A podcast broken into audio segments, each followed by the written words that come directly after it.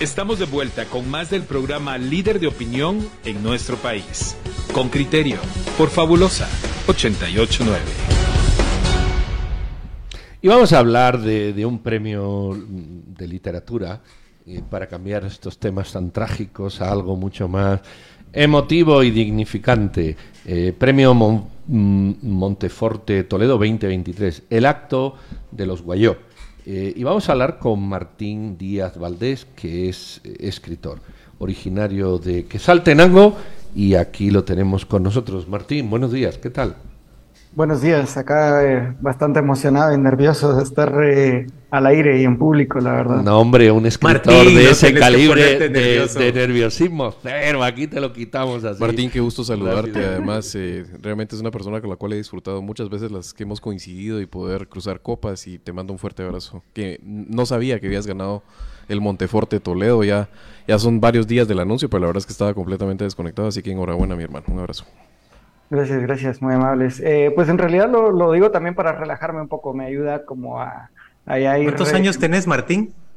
38, ¿Y has escrito toda tu vida? ¿Has escrito siempre o, cuándo surge este deseo por escribir? No, la verdad es que de hecho soy un lector bastante tardío también. Eh, empecé a los 16 años a leer. Antes de eso, mi dislexia eh, no, me, no me dejaba más ciertos pues defectos del sistema educativo guatemalteco, ¿verdad? Que, que realmente la lectura es un tema bastante que, que, no puede manejar, que se ha demostrado que no puede manejar. Entonces, eh, pues eh, siendo lector tardío, también soy escritor tardío. Empecé a partir de, de haberme relacionado con personas que, pues se dedicaban a la literatura. No se dedicaban a la literatura, éramos aficionados, todos éramos chavitos. Eh, teníamos entre 18, estábamos antes de los 20 todavía. Eh, creo casi todos los que estábamos, eh, los, que a quienes nos nació esta, esta inquietud por la literatura en Quetzaltenango, a quienes llamo mi generación de escritores, ¿verdad? Que, en realidad es un círculo que se ha ido ampliando hasta el punto en el que ya no le pierde la pista y todo el mundo es amigo de amigos, pero no, es algo que empezó a los 17, 18, mi, mi gana de contar historias sí es desde, desde que era niño, desde los primeros juegos con mi hermano, creábamos historias con nuestros juguetes. Después el Nintendo pues intensificó esta, esta gracia de, de, crear historias, de contar cosas con aspectos visuales, eh, sonoros, etc. Y la literatura pues ya es el... Eh, con la literatura encontré una herramienta más sólida para contar las historias, más, eh, digamos, más a mi alcance. Dicho esto, tenías bastante parqueada la narrativa. Eh, tenías, tenías años de no publicar un libro de, de, narrativa y, novela. No sé si esta es tu primera novela, Martín. Eh, es, mi primera es tu primera novela. Entonces, si nos puedes contar un poco qué te llevó a escribir en esta ocasión novela y, y ese reencontrarte con la narrativa. Creo que habías estado escribiendo pues otro tipo de, de literatura, ¿no? Sí, en el 21 eh, creo que se publicó Teúl, que es un mm. libro de poesía, y ya eh, pues a mis 22, 23 años me gané el, Víctor Villagrán Amaya de la Alianza Francesa con un libro de poesía también que se llama Hiedra. Había escrito y publicado uno con Catafixia, creo que salió en el 10, eh, en el 2010, que se llama Este Mal. Y de narrativa sí, ya tenía años, nueve años de no publicar narrativa. Escolopendra, el primer libro de cuentos, en Editorial Cultura. Novela, en realidad nunca había hecho una distinción mayor entre novela y cuentos. Soy bastante naif en cuanto a las cuestiones técnicas en sí de la literatura, no de la narración, sino de, en sí del, del, pues, del recurso escrito, ¿verdad? Eh, y, y eso fue algo que me fui granjeando a partir de de, la necesidad de contar en realidad. Eh, pero sí, es la primera vez que escribo novela, en realidad solo fue una narrativa que apareció y tomó ese formato, tomó esa eh, suficiencia de caracteres, de, esa, esa, forma, entonces eh, pues cupo en el concurso y, entré. Mira Martín, y, el que lea esa novela, ¿qué, qué, qué espera? Que si tú le tuvieras que explicar a tu lector qué quisiste plasmar ahí o, qué entorno describes con la novela, ¿cuál sería? Eh, yo lo que busco es sembrarles una intriga. Es una novela policial, es novela negra, de investigativa. Eh, lo que quiero es arrastrarlos por todas las páginas desde el principio hasta que lleguen al final eh, de una forma, eh, digamos, placentera y obsesionante incluso, que es lo que yo busco en, la, en, las, en, este, esta naturaleza de narrativa, ¿verdad? En, la, en las historias policiales investigativas. Entonces, eso, eso es lo que quisiera que pasara. no y entiendo que el escenario es una finca, ¿verdad vos? Y, y es, y es y es esa vida de finca con patrón y subalternos. Sí, eh, algo que marca mucho tu narración. Sí, la pues que marca la historia del país, ¿verdad? Eh, y que siempre ha sido uno de los temas que más me han gustado. La historia de la humanidad, quizás solo le damos ahora el formato finca a lo que antes fue un feudo, eh, a lo que antes fue un imperio, etcétera. Entonces, en pues tu imaginación, en tu universo, ¿En qué parte del país está esa finca? ¿Está en la Boca Costa? ¿Está en la costa? ¿Está, más allá? ¿Dónde está? Yo, yo crecí en, en, Quetzaltenango, como digo, y, pues parte de nuestra... Eh, eh, estuve durante muchos años eh, estudiando Lima Lama con Oscar Monterroso, y pues parte del entrenamiento era que nos sacaban a diferentes lugares aledaños de Guatemala, y una de las tradiciones quetzaltecas es pues dar nuestros tours a la costa, ¿verdad? Y en la costa es donde se explotó café, y eh, varias de estos, en, el karate, en el karate pues, nos llevaban a veces a retiros y concentraciones físicas en, en, fincas o en lugares que habían sido fincas alguna vez. Y pues ahí eh, no solamente era la cuestión física, sino que realmente aprendimos cómo funcionaba el sistema de, de, de moneda, de, explotación, de trabajo de la tierra y ya después cultivándome más en la literatura, pues entré a, darme cuenta de cómo era realmente, aparte de lo que ya había visto, digamos, del bagaje eh, vivencial de estar dentro de la finca y convivir con descendientes de las personas que habían trabajado por generaciones en las fincas, eh, vi cómo, de dónde venían, cuál era su bagaje y decidí integrarlo. Eh, pasa por, por, todas estas capas también, doy ese contexto porque pasa por estas capas, la finca como ruina y la finca en su auge eh, de explotación de la tierra y de la persona. Martín, vos tenés también habilidades eh, eh, de artista visual, o sea, además has hecho marionetas, o sea, es tenés como un espectro bien amplio de, talentos también y de curiosidades. Mientras estabas escribiendo esta novela, El acto de los Guayob, para, va a salir publicada recientemente, tenías algunas ideas visuales, vamos a verte elaborar sobre esta idea o ya te, ya te despediste, digamos, y lo que vas a hacer es el tour de promocionarla y explicarla, pero no vamos a ver en otros medios algo relacionado con, esta mitología que estás creando. Eh, ya hice un par de ilustraciones que están en la página de Fundación País, digamos, se publicaron mm. eh, eh, como material promocional de la, de la novela.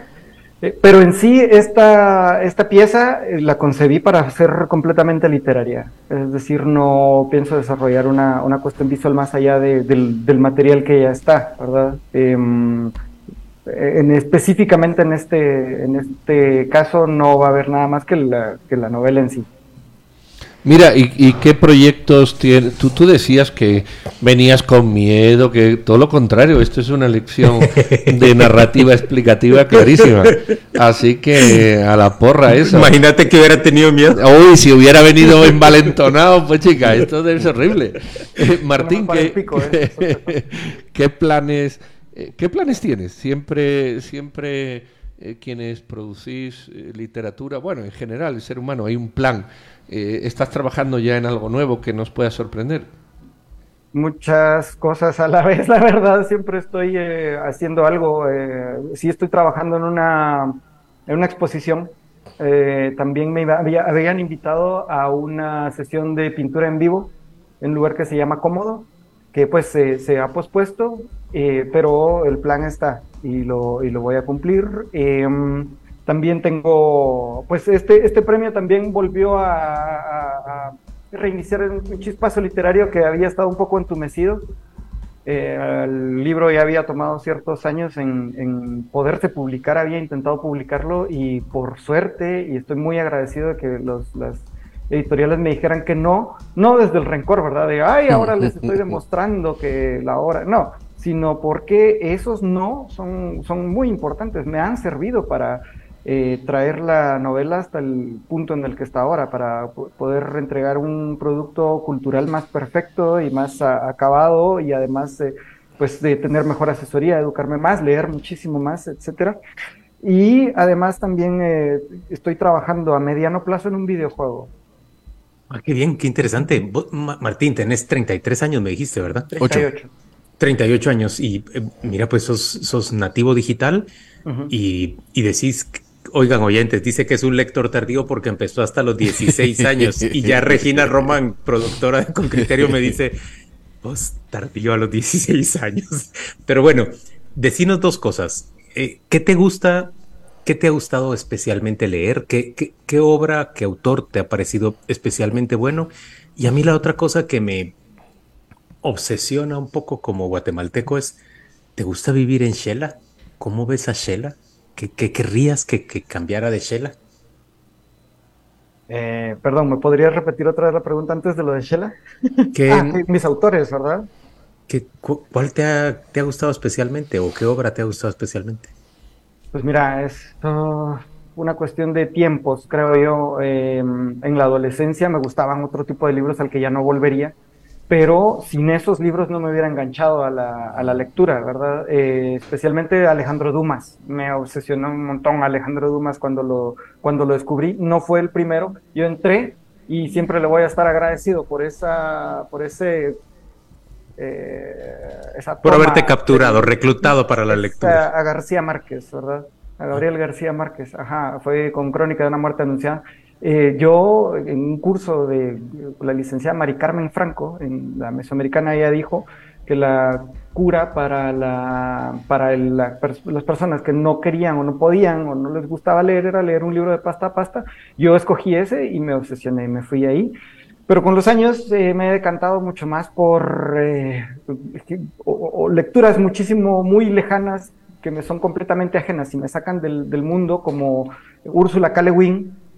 como eh, Las Mil y Una Noches, por ejemplo, Los Orientales Antiquísimos, el libro egipcio de los muertos y otros, o muy cercanos, Vania Vargas, por ejemplo, que, incluso la conozco personalmente, mi amiga me parece una autora extraordinaria. Además, eh, Miguel Ángel Asturias, cosas que son, muy tocantes, digamos, eh, muy cotidianas. Eduardo Juárez, Eduardo Juárez me parece un novelista impresionante en cuanto a, la forma de que tiene de, envolverlo a uno en, una, en un lenguaje tan cotidiano, tan incluso vulgar guatemalteco, eh, y a la vez una historia tan apasionante que esa mezcla sencillamente no lo suelta uno. Esos son, han sido los últimos, eh, digamos, dando un panorama muy escueto de... bueno, se ve que el, monte, el conde de Montecristo te, te, influyó, te influyó en la novela. Washington Irving, Cuentos de la Alhambra. Eh, es, es, impresionante si te gustan los relatos así orientales contados por, por alguien que no, que no es oriental. Bueno, pues eh, el problema de ganar un premio como este es que a uno lo exponen entre la espada y la pared, ¿verdad? Te da una responsabilidad de decir, bueno, lo próximo que saque tiene que ser tan bueno como lo que me han premiado y si no, me lo van a criticar. ¿Existe esa sensación? A partir de aquí ya no es una joven promesa.